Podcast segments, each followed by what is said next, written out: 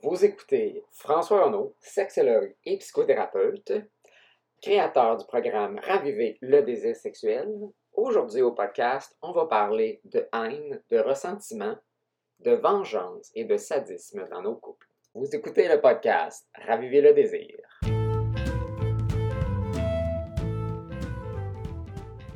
Est toujours un peu surpris de parler de haine quand on fait référence aux relations amoureuses ou de même mettre en fait amour et haine ensemble.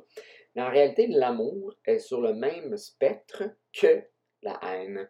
Euh, on est souvent surpris parce qu'on voit ça comme deux choses, deux forces complètement opposées, quand en réalité, un ne va pas nécessairement sans l'autre.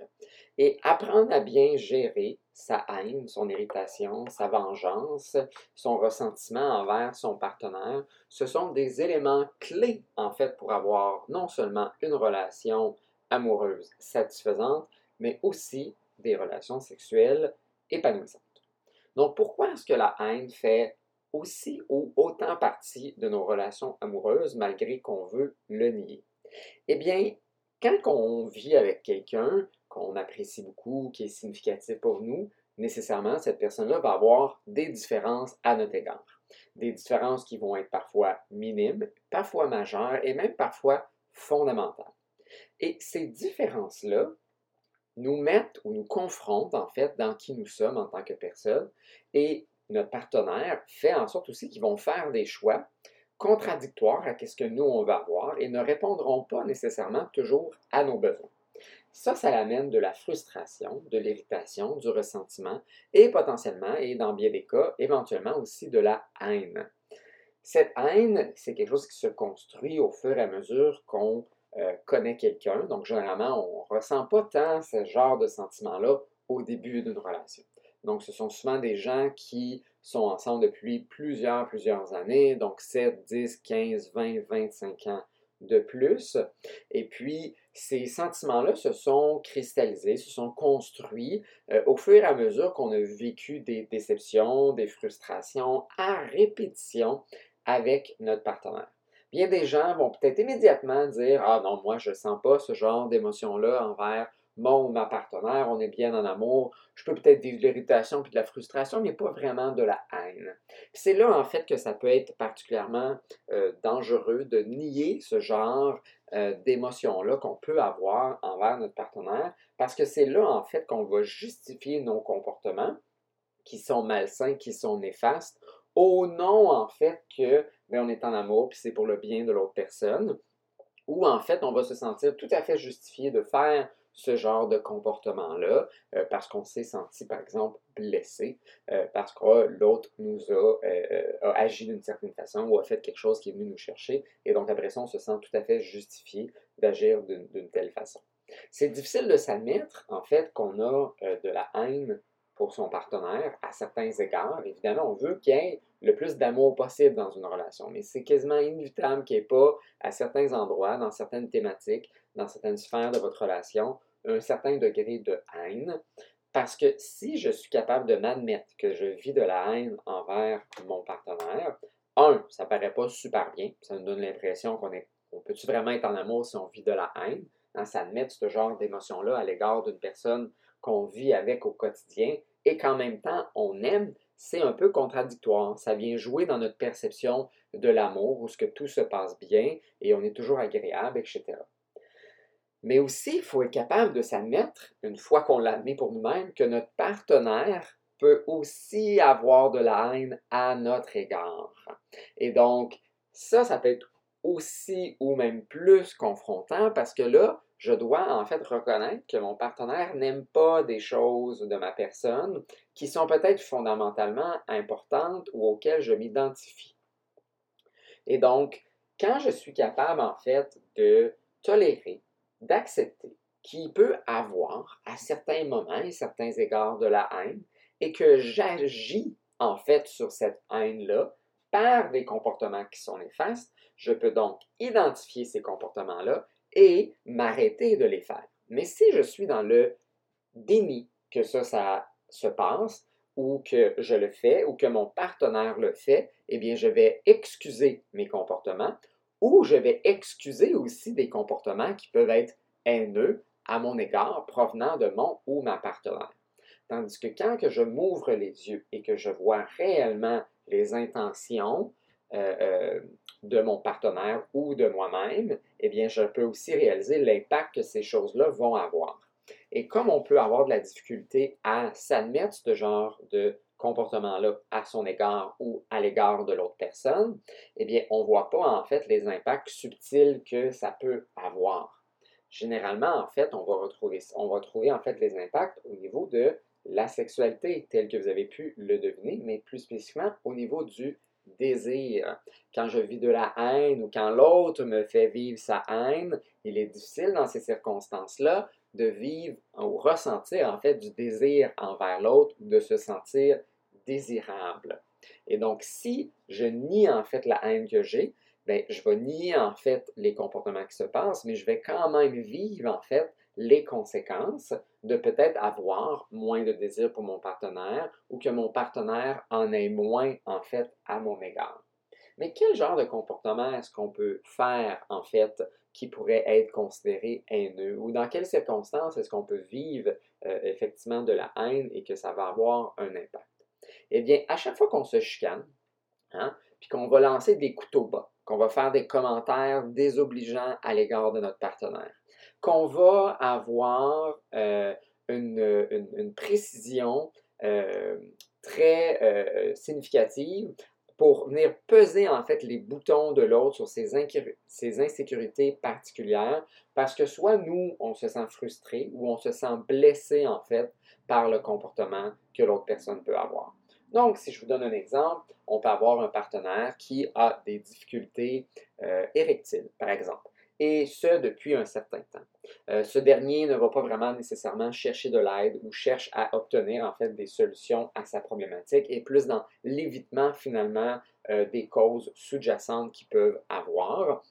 Et donc, n'aborde pas le sujet avec un sexologue, ne lit pas sur la situation, ne va pas parler à leur médecin, par exemple. Et puis, euh, là où le partenaire prend personnel, se sent blessé finalement par le manque d'excitation sexuelle de son partenaire et va en fait avoir des propos euh, à l'égard de l'autre qui se sent potentiellement déjà, fragile par rapport à sa, sexualité et euh, euh, de pouvoir justement faire plaisir ou, ou exciter l'autre par le manque d'érection. Et donc les propos dénigrants qu'on peut avoir euh, soit pendant ou après, en fait, euh, une relation sexuelle, ou même potentiellement même devant d'autres gens. Donc, notre frustration peut nous amener, en fait, à tenter d'humilier, en fait, notre partenaire par rapport à certains de nos problèmes sexuels, par exemple, ou par exemple notre partenaire a moins de désir que nous, on peut les considérer euh, frigides, pudiques, on peut dire qu'ils ont, ont, des problèmes, on peut tenter finalement de les humilier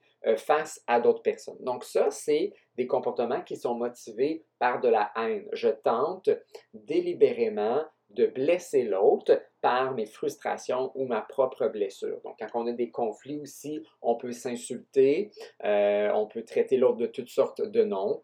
Euh, puis ça, c'est toutes des choses qui vont être euh, générées par la haine. Parfois, les situations sont un peu plus subtiles. Donc, j'ai déjà eu, en fait, euh, puis c'est pas en fait le seul cas, j'en ai entendu d'autres, euh, des hommes, en fait, qui euh, éjaculaient rapidement.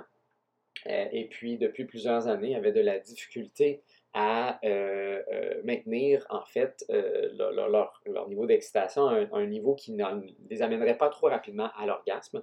Et qu'est-ce que ça faisait en fait, c'est que leur partenaire vivait plusieurs frustrations par rapport à ça. Ça créait beaucoup de conflits, beaucoup d'insécurité aussi chez l'autre partenaire, qui parfois, par exemple, pouvait être très contrôlant ou contrôlante par rapport à d'autres sphères de la sexualité ou d'autres sphères de leur couple et par vengeance de ces frustrations-là d'avoir un ou une partenaire contrôlante, ne faisaient absolument aucun effort à l'égard de leur éjaculation rapide.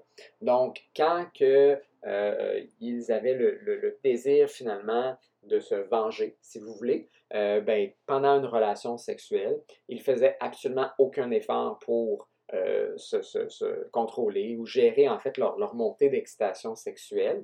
Ils faisaient vivre délibérément en fait de la frustration euh, chez l'autre. ce qui euh, amenait l'autre à devenir frustré, et d'en retirer une certaine satisfaction finalement d'avoir fâché l'autre personne. Là, vous devez vous dire, mon Dieu, ça doit être tellement des couples complètement dysfonctionnels. Vous seriez surpris que c'est quelque chose qui est beaucoup plus prévalent en fait qu'on peut se l'imaginer. Des fois, en fait, on va faire euh, des cunnilingus ou des fellations euh, de piètre qualité euh, parce qu'on veut juste pas mettre l'effort. On veut faire finalement subir à notre partenaire de la frustration. On peut par exemple euh, recevoir toutes sortes de commentaires sur comment toucher, caresser, stimuler l'autre et on fait délibérément exprès pour ne pas en fait euh, euh, satisfaire l'autre parce qu'on est tanné de soi se sentir incompétent et que l'autre nous fasse sentir incompétent, que notre frustration dans d'autres sphères en fait de notre relation fait en sorte qu'on veut se venger euh, à ce niveau-là à l'égard de la sexualité. J'ai des partenaires parfois qui vont vivre en fait du désir sexuel, mais ce sont aussi les partenaires qui ont moins de désir dans le couple. et comme ils sentent souvent de la pression venant de leur partenaire qui a plus de désir et qui sont tannés de sentir cette pression-là. Ils sont tannés de se faire mettre euh, dans un coin, de se faire rabaisser en fait par leur partenaire, que même quand ils ont du désir pour leur partenaire ou qu'ils ont du désir, ils vont en fait éviter de susciter la sexualité d'initier peut-être un rapport sexuel par vengeance, dans le sens que tu ne mériteras pas en fait d'avoir mon désir sexuel parce que tous les autres fois en fait euh, tu m'as, entre guillemets, fait chier. Et donc, je vais te faire chier aussi de mon côté en retirant, en fait, notre sexualité. Donc, la sexualité, c'est là où on vit beaucoup de vulnérabilité, qu'on peut avoir beaucoup d'insécurité. Et c'est facile, en fait, en tant que partenaire, de jouer dans ces sphères-là pour venir, en fait, euh, blesser l'autre.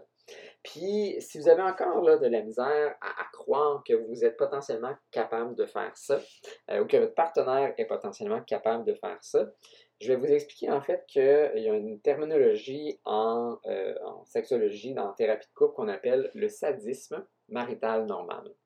C'est quoi le sadisme marital normal? Le normal ici, en fait, c'est que c'est tellement prévalent dans les couples que euh, statistiquement, euh, on, le considère normal parce que c'est un comportement qui se fait tellement souvent. évidemment, ce n'est pas sain, ce n'est pas bénéfique pour votre relation ni votre sexualité, mais sa prévalence est tellement importante que c'est normal dans le sens euh, de la fréquence et de la, normalité en fait de la chose au niveau statistique. Le sadisme, c'est notre capacité de prendre plaisir à blesser en fait une autre personne et c'est un comportement qu'on trouve généralement dans des couples euh, de longue durée, donc marital. Donc le sadisme marital normal. Donc on va euh, pas normaliser, mais c'est un comportement qui est assez prévalent. À un tel point que quand on a en fait euh, créé le diagnostic de sadisme euh, dans le livre de diagnostic de santé mentale. On a exclu en fait le comportement de sadisme des relations conjugales parce que c'était tellement prévalent. Et c'est quelque chose qu'on doit régulièrement euh, travailler en thérapie de couple, surtout dans des cas où il y a une baisse ou une différence de désir sexuel importante ou même minime, ou ce que ces frustrations-là qui se sont accumulées au fur et à mesure, en fait, des années, euh, suscitent beaucoup de frustration et la haine bouillonne de plus en plus, vient de plus en plus à la surface et devient de plus en plus intense. Donc, généralement, c'est quelque chose qui se co-construit en fait avec notre partenaire tranquillement, subtilement, et plus en fait on progresse dans euh, cette démarche-là, plus on se sent justifié. Et plus, comme on le fait de façon progressive, on est toujours capable finalement de justifier la dernière fois et d'aller un peu plus loin la prochaine fois, jusqu'à un tel point où à un moment donné, on n'a même plus en fait d'alliance, on n'a plus d'amour, et que les gens, quand ils terminent des relations de façon particulièrement destructive, euh, ben c'est là souvent qu'on va, on va remarquer quand les gens se séparent, puis il y a des avocats, puis on veut faire chier l'autre, on veut, on, on, veut se venger, ben c'est parce qu'il y avait une haine qui s'est développée. Mais ce n'est pas du jour au lendemain que ça se développe. Donc, c'est fort possible que si vous êtes en couple depuis un certain temps, que vous avez retrouvé en fait quelques soupçons ici et là euh, qui se retrouvent. Donc, parfois, ça, ressort comme un peu des banalités, ou ce que je vous donne un exemple d'un de gens que, je peux connaître qui euh, ne changeaient pas euh, le, papier de rouleau toilette délibérément, juste pour en fait faire réagir l'autre parce qu'il ou elle n'avait pas fait la vaisselle et l'autre ne faisait pas la vaisselle quand l'autre n'avait pas changé le rouleau de papier de toilette. Donc, ce sont des exemples qui peuvent être banals, même voire un peu humoristiques. Mais ce désir-là de se venger est assez prévalent dans euh, nos relations pour finalement sortir ou, faire, euh, faire disparaître en fait nos, frustrations, pour ventiler en fait nos frustrations chez l'autre de façon subtile. Et plus le temps avance, mais plus en fait ces, ces moments-là deviennent de plus en plus significatifs dans la relation et de plus en plus destructeurs. Donc, qu'est-ce qu'on peut faire quand ce genre de situation-là se produit? Bien, premièrement, la première étape, comme il y a des choses, c'est de le reconnaître. C'est de réaliser qu'on peut et qu'on a de la haine et que l'autre peut avoir de la haine et comment ça, ça motive certains comportements dans notre relation.